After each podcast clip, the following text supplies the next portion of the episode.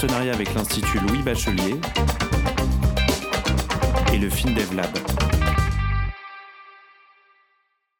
Bonjour à toutes et à tous, je suis Wessim Jouini je suis ravi de vous retrouver dans cette nouvelle saison, dans cette saison 3 de notre podcast Take Off. Vous venez d'entendre notre nouveau jingle qui est au diapason des nombreuses nouveautés qu'on vous a prévues pour cette saison. Donc euh, n'hésitez pas à nous suivre sur nos réseaux sociaux LinkedIn et Instagram. L'une des nouveautés de cette saison, c'est que pour la plupart des épisodes, je serai accompagné de camarades et d'amis pour euh, interviewer euh, des personnalités qui sont exceptionnelles et que pour la plupart, on n'entend pas si souvent dans les médias, à l'instar de notre invité du jour pour ce premier épisode particulier puisqu'il s'inscrit dans le contexte de la COP. À tout seigneur, tout honneur, cette nouvelle saison est rendue possible par le soutien renouvelé de l'Institut Louis Bachelier et par le soutien d'un nouveau partenaire, le FinDevLab, et dont le directeur exécutif, Martin Kessler, vous a laissé un message. Bonjour à toutes et à tous. Je m'appelle Martin Kessler, je suis le directeur du Finance for Development Lab, un think tank au sein du CEPREMAP qui travaille sur les questions de la finance du développement. Le Finance for Development Lab est heureux d'apporter son concours au podcast Takeoff et de lui donner les moyens de croître. Lors des deux premières saisons, Takeoff a réussi à recueillir des perspectives originales sur les questions du développement et de son financement dans un format à la fois ambitieux et accessible. Notre propre travail consiste à éclairer le débat public et à faire des propositions de réforme aux décideurs. Cela s'aligne donc parfaitement avec les objectifs du podcast qui consiste à médiatiser et expliquer les enjeux. Et c'est donc tout naturellement que nous étions amenés à collaborer. Cette troisième saison du podcast commence dans une année riche en événements et en attentes sur la réforme des banques de développement, la COP28 les suites du sommet du pacte financier. Je vous souhaite donc une excellente écoute.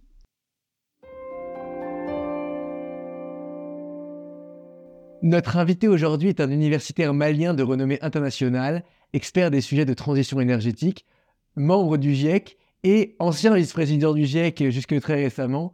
Youssouba Sokona, bonjour et merci d'avoir accepté notre invitation. Bonjour. Dans le cadre de la COP28 qui s'ouvre, on va parler avec vous des défis de la transition climatique pour le continent ou comment réconcilier développement économique, accroissement de la résilience et à minima contrôle des émissions de carbone. Et pour ce faire, je suis accompagné de Thomas François Poncet, ingénieur, élève au corps des ponts. Bonjour Thomas. Bonjour Wassim. Il y a un angle fondamental qui est celui des financements, comment financer cette transition et comment compenser les, les, dommages et les manques à gagner. Mais cet angle, il est déjà abondamment évoqué dans le débat public et dans notre podcast. Je renvoie aux épisodes en compagnie de Guillaume Chabert pour le volet FMI et de Bertrand Badré pour le volet Banque mondiale. Et pour cet épisode, nous avons pris le parti de faire un léger pas de côté et de parler non pas uniquement du financement, mais plutôt des choix stratégiques de ce qu'il convient de faire en termes à la fois de technologie, d'enjeux, euh, outre la question unique du financement. Et, pour ce faire, on aimerait commencer avec euh, plutôt une question sur le diagnostic, donc on connaît les effets du changement climatique sur l'Afrique, à la fois euh, prévalence des événements climatiques extrêmes, sécheresse, inondations, et des conséquences financières également, qui sont chiffrées par la Banque africaine de développement à entre 5 et 15 milliards de dollars par an. On mettra toutes les ressources auxquelles on fait référence dans cet épisode sur le site de l'Institut Louis Bachelier à la rubrique de l'épisode. Donc conséquences qui sont connues, et on va aborder dans, cet épisode la question du modèle euh, de développement euh, pour l'Afrique compatible avec les exigences climatiques, même si ça n'est pas ce modèle qui est directement incriminé par le changement climatique, puisque l'Afrique représente, euh, comme on le sait, moins de 4% des émissions de gaz à effet de serre à l'échelle mondiale et encore moins lorsqu'on considère les émissions historiques. De sorte que, pour cadrer le débat, je souhaiterais vous interroger en premier lieu sur précisément la, qualité de votre point de vue de la conversation générale qui a lieu dans ces grands raouts type COP et notamment euh, euh, sur l'applicabilité des concepts et des réflexions euh, générales qui sont développées autour des notions notamment de transition dans le cas d'un continent, et même au sein de ces continents, deux pays qui ont une trajectoire personnelle qui n'est pas représentative ni de celle des pays du Nord, ni de celle des pays industrialisés d'Asie. Je crois qu'il y a lieu de préciser un certain nombre de choses à l'entame de cette conversation c'est que euh, ceux qui vivent pas en Afrique, qui connaissent pas l'Afrique, qui sont pas en Afrique, ont l'impression que l'Afrique c'est un village. On a tendance à penser que l'Afrique c'est cliché. L'Afrique est un continent dans lequel on peut loger l'Europe, on peut loger l'Asie, on peut loger euh, l'Amérique. Il y aura de la place encore à loger une partie euh, de la planète. Ça veut dire qu'il y a une diversité en Afrique, une diversité géographique, une diversité écologique, une diversité sociale, une diversité politique, une diversité économique. Ceci paraît essentiel parce qu'on ne peut pas dire qu'en Afrique, voilà les problèmes. La manière dont on aborde la question, même si on prend le Sahel, la manière dont on aborde la question de la transition écologique dans un pays comme le Mali, qui fait 1 240 000 km, et un pays comme le Sénégal, qui fait 96 000 km, c'est totalement différent. Parce que on a là un petit pays et on a un immense pays dont les deux tiers sont constitués par euh, euh, le désert. Ensuite, euh, ceci dit également, on a tendance à utiliser des mots qui veulent quelque chose, qui veulent dire quelque chose dans le contexte des pays industrialisés, des pays émergents, et qui veulent pas dire grand chose dans le contexte de beaucoup de pays africains c'est-à-dire la, la, transition écologique, la transition énergétique, euh, parce que c'est les pays qui sont en construction. C'est-à-dire le stock d'infrastructures à construire est beaucoup plus important que l'existant. Il ne s'agit pas de sortir d'un système existant pour orienter vers un autre, ce qui est une réalité dans le contexte des pays qui ont déjà mis en place leur infrastructure de base. Ici, il s'agit de construire quelque chose, on a le choix on a les options possibles sont très larges. Euh, donc, on parle beaucoup plus, on doit beaucoup plus parler dans ce contexte-ci. Euh, malheureusement, je suis obligé d'utiliser euh, une terminologie anglo-saxonne, le jump starting. En revanche, il y a une transition essentielle dans le contexte de la plupart des pays africains, en l'occurrence des pays du Sahel, c'est la transition de l'énergie domestique. C'est-à-dire, c'est la, seule, le, seul endroit au monde où il y a une augmentation d'année en année de la consommation de bois et de charbon de bois pour faire la cuisine, qui a un impact assez important sur la santé, euh, qui dégage des polluants climatiques de courte durée, donc un impact immédiat sur la santé, euh, qui a un impact également sur la production, la productivité agricole à cause des émanations de polluants climatiques de courte durée. Là, il y a une vraie transition à opérer. Deuxième élément, quand on regarde euh, les systèmes de production dominants dans les euh, pays euh, du Sahel, c'est l'agriculture et l'élevage. Et ces systèmes de production dominants ne considéraient pas la finitude de l'espace. On augmente la production non pas en augmentant la productivité, mais en défrichant plus de terre. Dans la mesure où euh, l'input technologique est relativement limité. C'est-à-dire, il y a que 6%, il y a moins de 6% des terres qui sont irriguées. Donc, c'est l'agriculture pluviale. Ensuite, c'est le contexte également où en termes de euh, d'engrais, on utilise moins de 7 kilos euh, d'engrais par hectare. Et on se trouve également en basse latitude, c'est-à-dire des terres qui sont fragiles, qui font que comme il n'y avait pas cette notion de finitude de l'espace, euh, avec l'accroissement de la population, avec l'urbanisation, avec la dégradation des ressources naturelles, ben, ces populations ont été confrontées à la finitude de l'espace, c'est-à-dire l'espace est devenu une contrainte ben, qui a créé un certain nombre de tensions entre des communautés qui vivaient en harmonie, notamment les agriculteurs et les éleveurs. En même temps, ça a constitué également une tension euh, au sein même des communautés d'agriculteurs dans la mesure où euh, les terres euh, cultivables, accessibles, euh, sont devenues de plus en plus restreints. Donc, ils créent et les, systèmes de production n'ont pas tellement évolué.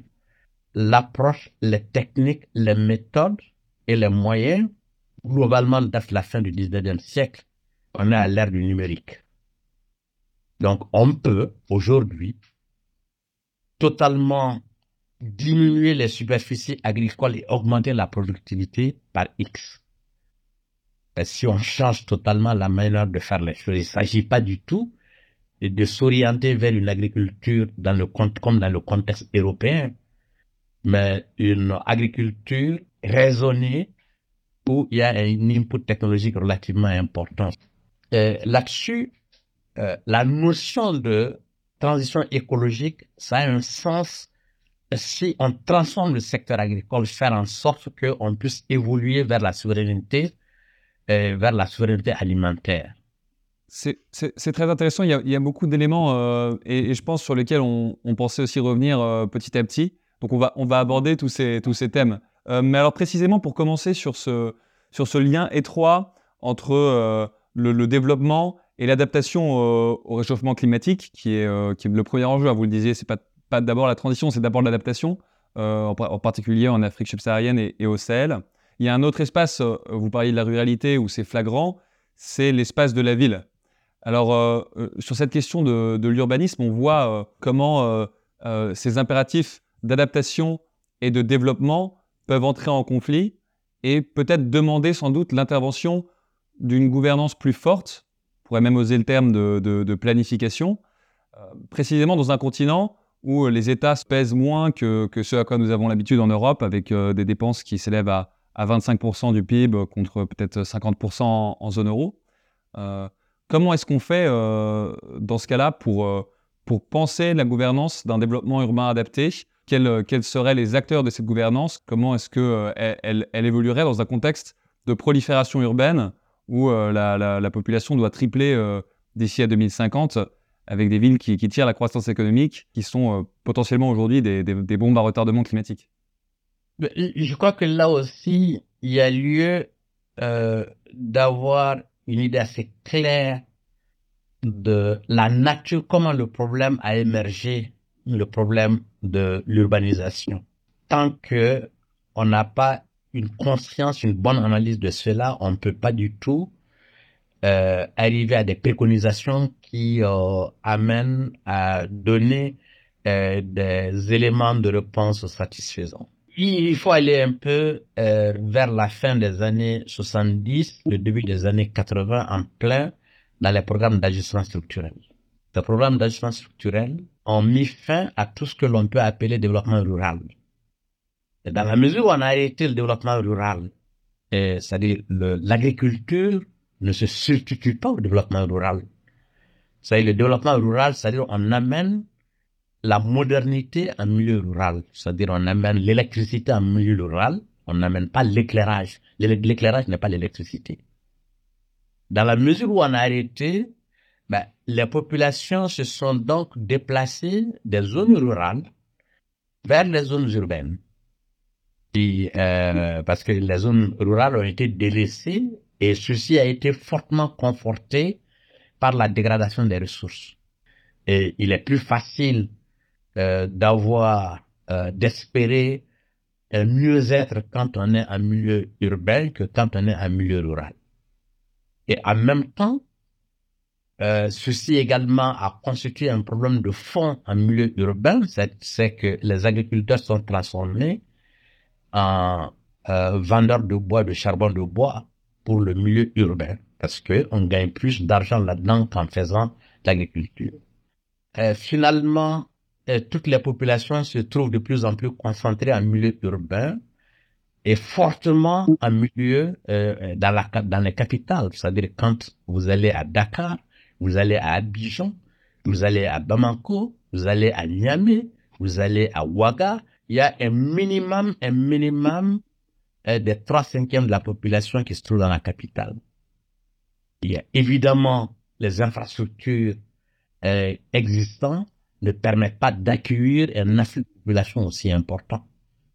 C'est-à-dire en termes de mobilité, en termes d'habitat, en termes d'assainissement, en termes d'approvisionnement en eau et électricité, et pour tout le monde, c'est-à-dire aussi bien ceux qui étaient déjà là que ceux qui viennent euh, dans l'espoir de trouver quelque chose, ben, ces villes capitales deviennent des cauchemars. Il y a deux semaines, j'étais à Vienne, j'ai discuté avec euh, un ami euh, des Caraïbes, de Belize. on discutait de la cuisson électrique. J'ai envie, je vais travailler sur un programme de cuisson électrique dans les capitales euh, des pays de l'Afrique de l'Ouest. J'ai dit parce qu'il faut qu'ils arrêtent de faire la cuisine avec le bois, le charbon, le bois, surtout en milieu urbain. Il me dit non, mais il dit, mais en milieu urbain, je dis oui. Il ne peut pas comprendre que dans une ville comme Bamako, à Dakar, à Abidjan, à Yaoundé, qu'on continue à faire la cuisine avec le bois et le charbon de bois. Et, et, du coup, c'est-à-dire le, le, le, le, milieu urbain euh, devient à la fois, au lieu que ce soit euh, euh, une perspective de trouver des éléments de réponse, ça amplifie les problèmes auxquels on est confronté.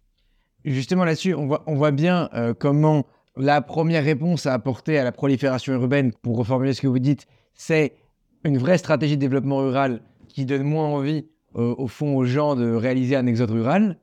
Mais derrière, il y a aussi un sujet de planification euh, qui est comment les gouvernements sont en capacité de proposer une politique d'habitat, et notamment dans des pays, euh, qui est quand même la caractéristique des pays sahéliens, notamment, comme vous le disiez en introduction, par rapport à l'Europe, qui sont beaucoup moins denses en population. Et donc, ce faisant, on voulait vous demander, est-ce que vous avez des opinions sur le rôle que doit jouer l'État central versus euh, des entités plus décentralisées? Bah, le, problème, c'est que la plupart de ces pays ont été quelque peu piégés. C'est-à-dire jusqu'à une date très récente, euh, dans aucun des pays, il n'y avait pas de ministère de planification. C'est-à-dire c'est tabou. C'est-à-dire les programmes d'ajustement structurel ont eu comme conséquence euh, de ne pas parler de planification parce que c'était assimilé euh, au bloc de l'Est. Et il n'y a que récemment qu'on commence à parler de planification. Ben, comme je l'ai dit, euh, il y a un accroissement des problèmes donc, qui font que un afflux important de population en milieu, euh, en milieu urbain ben, dépasse totalement les capacités des pays à faire face à cela. Euh, ça, ça constitue un premier élément. Deuxième élément, dans la mesure où euh, le reste du pays, c'est-à-dire on n'a pas du tout une idée de l'état des ressources naturelles. C'est-à-dire quand on regarde également dans tous ces pays, il y a que vers les années 80 qu'on a commencé à faire l'inventaire des ressources naturelles euh, de manière parcellaire, mais on n'a pas continué. Ben, on ne peut gérer que ce qu'on connaît. Si on ne connaît pas, on ne peut pas gérer. Ben, du coup, ces populations ont été abandonnées euh, à elles-mêmes et l'État central également euh, n'a ni les moyens, ni les compétences, euh, ni l'envergure nécessaire pour y faire face. On n'a pas également pensé euh, au système énergétique. C'est-à-dire, on a continué, on a continué sur la même lancée que le système prédominant, c'est-à-dire le système centralisé en place, donc qui est devenu obsolescent, inefficace et inefficient. Imaginez aujourd'hui ben, si on n'avait pas euh, le, les téléphones cellulaires et qu'on ait euh, le système classique de téléphone en ligne, il n'y aurait pas 20% d'Africains qui aient accès au téléphone. De la même manière, on peut faire de la même manière il suffit tout simplement d'y penser dans le domaine de l'énergie et surtout dans le domaine de l'électricité. Euh, chaque accès à l'électricité démultiplie la réduction des inégalités. C'est parfait, ça nous permet de passer au deuxième grand thème de cet entretien qui est l'électrification euh, que développera Thomas. Mais juste avant, on voulait vous faire écouter, euh, ainsi qu'à nos auditeurs, un extrait du discours de Macky Sall à la COP27 euh, qui illustre de manière assez brève cette tension entre impératif d'une croissance plus sobre pour l'Afrique par rapport à ce qu'a connu l'Europe et en même temps impératif de développement qui demandera plus d'énergie. Plus que jamais, il faut agir pour sauver la planète par la mise en œuvre de l'accord de Paris, l'Afrique y est engagée avec le projet de la Grande Muraille verte qui regroupe 11 pays africains de la zone sahélo-saharienne. Mesdames et messieurs, même si elle ne contribue que pour moins de 4% des émissions de gaz à effet de serre, l'Afrique souscrit à un développement sobre en carbone et résilient au changement climatique pour un objectif de neutralité carbone à un horizon raisonnable. Nous sommes pour une transition verte, juste et équitable, en lieu et place de décisions qui portent préjudice à notre processus de développement, y compris l'accès universel à l'électricité dont 600 millions d'Africains restent encore privés. Alors on touche euh, à ce sujet euh, clé que vous avez euh, déjà abordé à plusieurs reprises dans vos réponses, qui est la question de, l'électrification en Afrique subsaharienne, étape essentielle pour, pour un développement et pour un développement différent du chemin qu'ont connu les pays occidentaux. Si je comprends bien le constat, aujourd'hui on a 33% de la population subsaharienne qui a accès à l'électricité, avec de fortes disparités entre États, donc on est assez loin de l'objectif de 100% euh, que qu'on s'est donné pour 2030. Et, même outre l'électricité, il y a un recours à des sources d'énergie primaire directement euh, euh, pour les ménages, avec une très forte consommation notamment de, charbon de bois pour la cuisson, vous l'avez dit. Près de, 60% de la consommation énergétique en, Afrique correspondrait à ce charbon de bois, avec des problèmes donc, pour, pour la santé en particulier. Yuba Sokona, vous avez été vice-président du groupe 3 du GIEC qui s'intéresse aux énergies renouvelables. Quel mix énergétique pour répondre à, ce besoin massif? Et puis au sein de la question du, mix énergétique, quel rôle pour l'électricité par rapport à d'autres sources d'énergie? Et euh, euh, au sein de l'électricité, euh, quelle, quelle, place pour les ressources fossiles, quelle place pour les ressources renouvelables dont on sait que, le continent a un très haut potentiel? Je, crois que le, quand on regarde le contexte de la plupart des pays africains, euh, le renouvelable devrait jouer un rôle essentiel et fondamental. Ça doit être euh, euh, la base du développement énergétique du continent. En même temps, le, certains pays du continent vivent un dilemme énergétique. L'Afrique est la seule région au monde où, d'année en année, on découvre des énergies fossiles comme le Sénégal, comme la Tanzanie, comme euh, euh, la Mauritanie, comme euh, le Mozambique, comme le Congo, j'en passe. C'est-à-dire qu'ils découvrent ils sont donc confrontés à un dilemme. C'est-à-dire investir sur le renouvelable, investir sur le fossile. Et vous n'êtes pas sans savoir également que quand il y a eu, juste quand ça a commencé, euh, le problème de l'Ukraine et de la Russie, ben, beaucoup de dirigeants européens sont venus en Afrique. Et pour deux choses, le gaz naturel et l'hydrogène vert. Mais tout ceci, c'est pour exporter vers l'Europe, c'est pas pour développer l'Afrique.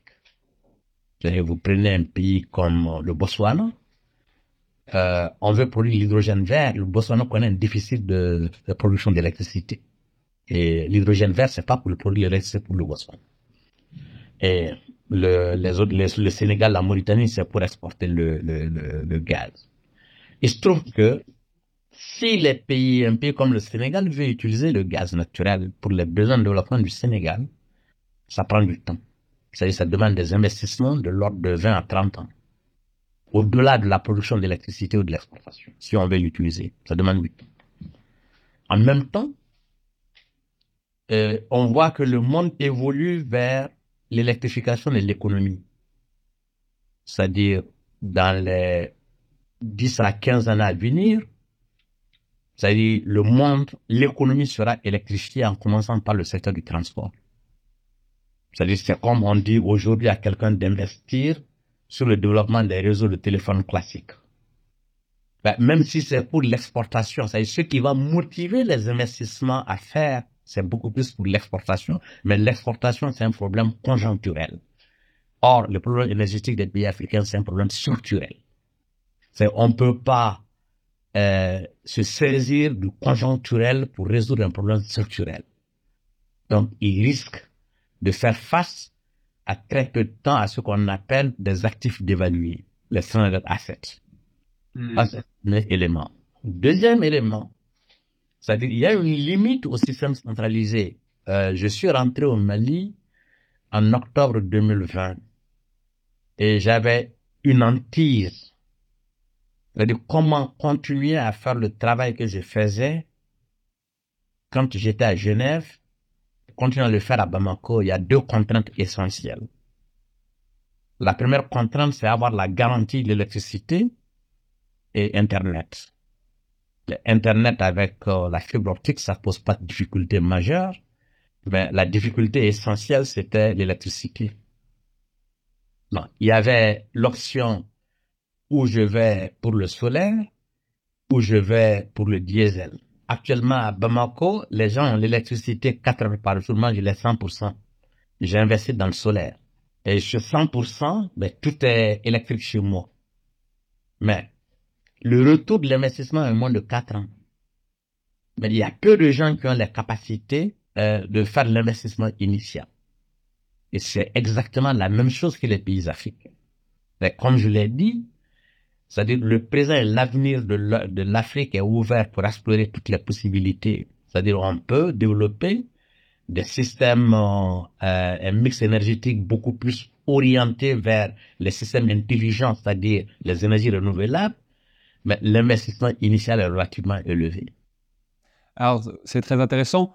Euh, et, justement, sur cette question d'investissement, quand on pense électricité, on pense souvent d'abord euh, infrastructures de, production, mais il y a aussi, euh, et vous l'avez euh, sous-entendu, la question des infrastructures de transport de l'électricité qui sont peu nombreuses et qui sont d'autant plus compliquées qu'on est dans des pays qui sont peu denses. Peut-être un, un, onzième de la densité de la France, par exemple, pour le Niger, et où 80% de la population qui est privée d'électricité se trouve justement en zone rurale. Alors, Yuba Sokona, quel équilibre entre élargissement du réseau central, euh, un peu façon pays du Nord, et puis euh, méthode euh, peut-être différente et, plus adaptée aux énergies renouvelables, réseaux locaux, production, autonome, avec la question qui est liée évidemment, pour quels usages entre l'industrie, l'agriculture, etc. Ben, on a l'opportunité, comme je l'ai dit tantôt, c'est-à-dire l'énergie solaire euh, a cette opportunité que euh, c'est modulable, euh, c'est flexible, et puis ça s'adapte, c'est-à-dire on peut orienter le système énergétique beaucoup plus vers la, la demande que l'offre. Le système classique, c'est l'offre et l'offre est exclusive. C'est-à-dire quand on bâtit une infrastructure, on sait qu'on a mis tant de millions pour cette infrastructure, ceux qui ont les possibilités de payer, c'est ceux qui vont être raccordés. Or, avec le renouvelable et avec le solaire, on peut partir de la demande. Vous disposez de combien? On a la possibilité, avec le solaire, de produire 3 watts pour euh, charger une torche à plus de 100 mégawatts pour alimenter une ville. Ensuite également, les équipements d'utilisation finale, c'est-à-dire dans certains cas, surtout dans le domaine de l'agriculture, on n'a pas besoin de stockage. Dans certains cas également, on peut faire le stockage sur le réseau. C'est-à-dire c'est le stockage qui coûte le plus cher. Les batteries, c'est la moitié du prix de l'investissement. C'est-à-dire on peut s'affranchir de cela. On a la possibilité également euh, de, de, de, faire une combinaison de systèmes fractal, s'adapter au type euh, d'habitat ou au mode d'organisation de, de, de l'espace, au système autonome qu'au système combiné. Donc, nous avons la possibilité de faire évoluer les choses. Euh, J'étais, je suis passé récemment, j'ai un pneu de ma voiture qui est, qui est qui, est crevé et puis je suis allé voir quelqu'un pour réparer. Le gars, il dormait parce qu'il n'a pas d'électricité, il peut pas travailler. Je dit, mais il lui suffit d'avoir un panneau sur son toit, il aura la possibilité de faire le travail. Donc, il y a, ça- ça- on a la possibilité, ça, il y a la possibilité de construire, comme je dis, c'est un système qu'il faut construire. Il ne s'agit pas de faire évoluer le système centralisé parce que le stock nouveau d'équipements et d'infrastructures, c'est beaucoup plus important que l'existant. Ça, c'est pas le cas de l'Afrique du Sud, par exemple. Alors ça, c'est formidable et ça offre effectivement des ressources à la fois euh, pour, euh, pour les ménages euh, et, et l'agriculture, soit sous l'angle du solaire, donc de l'électrique décentralisée, soit sous l'angle du gaz qui peut remplacer, qui peut remplacer le, le charbon de bois pour la cuisson. Mais la question qu'on se posait, c'est sur la question de l'industrialisation, qui quand même est au cœur de la plupart des stratégies de développement de- des- pays africains et notamment du Sahel.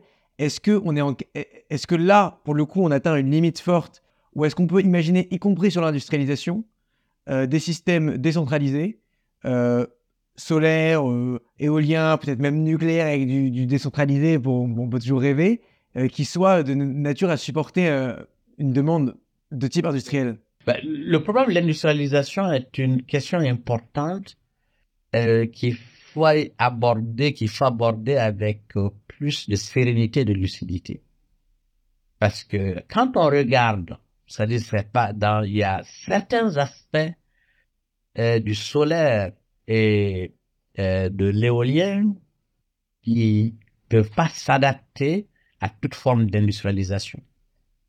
Un des gros problèmes, surtout de l'Afrique de l'Ouest, c'est le tarif de l'électricité est trop élevé pour l'industrialisation. Et tant qu'on ne réfléchit pas stratégiquement à cette question, l'industrialisation de l'Afrique va être fort clos. C'est-à-dire quel type d'industrialisation, pourquoi et sur quel secteur. Et ceci amène également à, parce que le développement euh, de l'électrification de l'économie et des sociétés va fortement dépendre des terres rares qui existent en Afrique. Donc, il y a une stratégie également, il y a une perspective, il y a un, travail de fond, un travail d'analyse à faire cela et faire en sorte que les valeurs ajoutées soient beaucoup plus en Afrique. Ceci va permettre euh, de stimuler quelques perspectives d'industrialisation de l'Afrique, autrement ça va être fort clos. Euh, Juste pour revenir rapidement, vous parliez de, cette question de la cuisson au charbon de bois. Si vous pouviez développer un peu sur votre, euh, votre intérêt pour la, pour la solution électrique. On a entendu par exemple euh, dans ce, dans ce même podcast euh, Madame Vera Sangwe qui évoquait euh, plutôt la piste du gaz euh, pour, pour, pour répondre vite et, bien à ce problème. Et vous disiez vous-même que l'électrification, ça prend du temps. Comment est-ce qu'il faut aborder cette question? Ben, il y a une, comme je le disais, le, le problème c'est que les gens, a priori, il y a un blocage psychologique. Mais quand je suis venu et puis que j'ai essayé de parler de, euh, de, de, de mettre le solaire chez moi, euh, beaucoup de gens m'ont dit, ah non, non, ça coûte extrêmement cher. Donc, on ne peut pas le faire. Bon, et j'ai pris contact également avec euh, euh, toutes les boîtes qui font ça. Je me suis rendu compte en fait que c'est des commerçants, c'est pas des professionnels. Premièrement, ils ont une méconnaissance du système. Ils savent pas faire une évaluation, mais ils savent pas faire également. Ils n'ont pas une idée assez claire euh, de cerner les besoins. C'est moi-même qui ai fait le tour. Ensuite, je leur ai dit bon voilà ce dont j'ai besoin. C'est exactement la même chose quand j'ai parlé de cuisson euh, électrique. Beaucoup de gens, c'est-à-dire y compris les gens de la Banque mondiale et puis d'autres institutions, ils me disent ah non non non ça c'est pas c'est pas faisable. Les gens ils voient l'électricité très cher.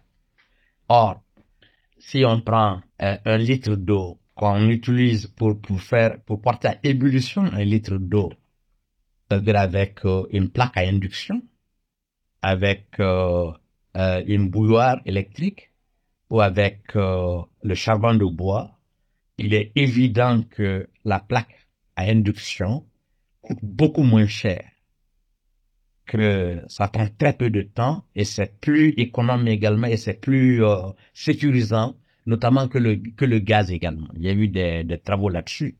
Il ne s'agit pas d'importer des équipements d'Europe, il s'agit de concevoir localement sur place, compte tenu des besoins et des pratiques ici. C'est ce qu'on va essayer de faire. Bon, le, je vous disais, le problème du gaz, c'est que il faut pas s'orienter vers cela parce que dans 5-10 ans, c'est un problème purement conjoncturel des pays européens. C'est-à-dire, ils vont, euh, de manière conjoncturelle, l'Europe s'intéresse à ça, mais dans les 10-15 années, ben, ils s'intéresseront plus à ça. Quand on va investir, qu'est-ce qui va advenir dans, dans quelques années? Ça, je crois que c'est fondamental. Dans le contexte de la COP et pour finir sur cette question de, l'électricité et de l'énergie très rapidement, il y a une nouvelle classe d'accords qui se développe, les accords JETP, qui ont été signés euh, par l'Afrique du Sud puis par le Sénégal. Alors, pour nos auditeurs, en quelques mots, c'est des accords qui ont comme caractéristique d'apporter des financements au pays, en contrepartie euh, d'un plan d'action qui est négocié et avec des objectifs très clairs, notamment sur le charbon en Afrique du Sud on voit que certains pensent que c'est un peu la solution, euh, une partie de la solution au problème, et en même temps, euh, eu égard à, tout ce que vous nous avez dit, euh, on, peut, on peut être plus dubitatif parce que c'est très macro, centralisé, centré sur, sur, sur l'État, et en même temps avec un enjeu sous-jacent très important qui est éradiquer le charbon. Donc qu'est-ce que vous en pensez? Est-ce que vous pensez que c'est la, la, bonne voie ou est-ce que vous êtes plutôt sceptique? Ben, C'est annonce purement politique ça n'a aucune consistance, ça n'a aucune analyse de fond. C'est purement politique. C'est des effets d'annonce. C'est-à-dire, quel est le document, les, amis sud-africains, la partie sud-africaine qui est la partie la plus élaborée, ils sont sceptiques là-dessus. C'est-à-dire, ils disent que ça marche pas du tout. Il c'est pas fait avec sérieux, il y a aucune analyse. Bon, le cas Sénégal, j'ai vu aucun document là-dessus, en dehors de quelque chose de très général. Donc, les GFP, c'est politique, c'est des effets d'annonce. Hmm. Alors, justement, sur cette question des effets d'annonce, vous nous avez beaucoup parlé de, de la différence entre euh, euh, les effets conjoncturels et les effets structurels de long terme. Il y a, un autre champ où on, retrouve ça euh, entre développement et, adaptation au réchauffement climatique, qui est le champ de l'agriculture. En Afrique, il y a sans doute, en tout cas dans certaines régions, un avantage comparatif émanant de, graines indigènes euh, le, sorgho, le niébé, le, euh, manioc, euh, et, et puis peut-être des techniques agricoles traditionnelles aussi. Comment déjà créer un imaginaire de développement de long terme qui, oriente vers ces choix peut-être plus résilients, plus robustes, pour ensuite cultiver ces différences et en tirer parti? Et, qui les associe aux solutions technologiques dont vous nous avez aussi parlé. Il ne s'agit pas d'opposer tradition et technologie. Ben, si, si moi j'avais le choix, si j'étais décideur politique, euh, malheureusement je ne le suis pas, que euh, au lieu que des chefs d'État africains aillent voir Poutine pour euh, le blé, parce que en Afrique subsaharienne, on ne consomme pas de blé, on ne consomme pas de pain. le blé, c'est l'Europe. le maïs, c'est l'Amérique latine. Le riz, c'est l'Asie. Ben, le mil, le sorgho, c'est l'Afrique. Je mets beaucoup plus l'accent sur euh, euh, ce que la majorité des populations consomment. Et il y a énorme, d'énormes possibilités que l'on peut faire avec, tout ce qu'on peut faire avec le blé, on peut le faire avec le mil. Je donne une orientation beaucoup plus, il n'y a pas également de concurrence là-dessus. C'est-à-dire, on ne va pas importer le mil. On produit localement. On crée des emplois. On crée des possibilités. On fait de l'innovation. Il y a énormément de possibilités que l'on peut faire dans ces régions mais plutôt que d'aller importer et puis changer totalement les habitudes alimentaires. Yuba Sokona, une dernière question pour finir sur une note plutôt d'espoir. L'enjeu des COP, c'est un enjeu de coopération internationale, comme on l'a dit. Euh, il y a un projet dans lequel vous avez été très engagé de coopération panafricaine, euh, qui est euh, de, la vie générale plutôt un succès, qui est la Grande Muraille Verte. L'Afrique, comme on l'a dit, est un faible émetteur, mais il est très exposé aux, impacts du changement climatique. Euh, parmi les 25 pays les plus biophysiquement exposés, euh, selon l'index NDGAIN, 18 sont en Afrique.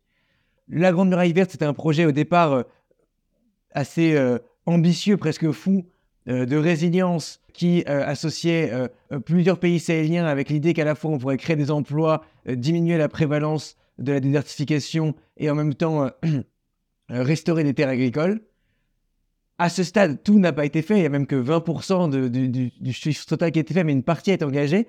Donc, on voulait finir euh, sur une question euh, plutôt sur l'angle de la coopération. Qu'est-ce qui fait qu'un projet transnational fonctionne? Qu'est-ce qui fait que ça n'a pas totalement fonctionné? Quelles sont les limites, les contraintes qui ont été observées? Et quel bilan vous tirez de, cette euh, aventure sur laquelle peu auraient parié ex-santé. J'ai un pincement de cœur quand on parle de la muraille verte, parce que euh, j'ai été associé à la conception de la muraille verte. À l'époque, je dirigeais l'Observatoire du Sahara et du Sahel. Euh, j'ai réuni un groupe d'experts, c'est nous qui avons conçu l'idée de la muraille verte. Mais euh, dans son développement, ça s'est écarté de l'orientation que nous on avait donnée. C'était des actions de développement à la base, développement local, c'est-à-dire sur certains aspects, ben c'est de dépolluer euh, l'air en milieu urbain. Dans certains espaces, c'est de fixer les dunes. Dans certains espaces, c'est de transformer le système agricole. Dans certains espaces, c'était de valoriser les produits euh, forestiers non ligneux, euh, tels que le baobab tirer pas mal de, de là-dedans et de créer des opportunités de transformation sur place et qui étaient réellement des actions de développement à la base ancrées en fonction également ancrées dans des espaces contextualisés ceci. Comme je dis, chaque contexte est différent. Ben, malheureusement, le développement, ça s'est quelque peu écarté et puis on a pensé que c'était de plantation d'arbres de Dakar à Djibouti. Ça me, ça me fait un peu le cœur quand je vois la manière dont euh, ça a été euh, repris en main, qui est tout à fait loin de ce qu'on avait conçu au départ. Tant pis alors pour la note d'espoir, mais on retient quand même l'idée que les projets transnationaux ont une dimension de communication, d'annonce et qui donc euh, euh, parfois s'écartent de la théorie, de la conception qui, était beaucoup plus fine. Merci beaucoup, Yuba Sokona. Merci. Et on renvoie nos auditeurs euh, à, l'épisode avec Axel Reynaud qui parle d'un autre volet qu'on n'a pas du tout eu le temps d'aborder, qui est celui euh, de la captation carbone et du prix du marché carbone. Et on va finir par une petite pastille de cet épisode. Il va bien falloir à un moment donné que les pays du Nord aident les pays du Sud à s'adapter et la bonne nouvelle, c'est que dans les pays du Sud les pays tropicaux, il y a des gisements de séquestration de carbone absolument gigantesques. C'est là où Net Zero intervient, mais là où il y a aussi d'autres solutions. Euh, évidemment, on pense à la reforestation, euh, mais on peut imaginer des choses très technologiques. Il y a des, des projets, je crois que c'est au Kenya justement, de direct air capture. Et donc, il y a peut-être finalement à terme pour l'Afrique un moyen de bénéficier de transfert nord-sud en se faisant payer, entre guillemets, le service de séquestration carbone.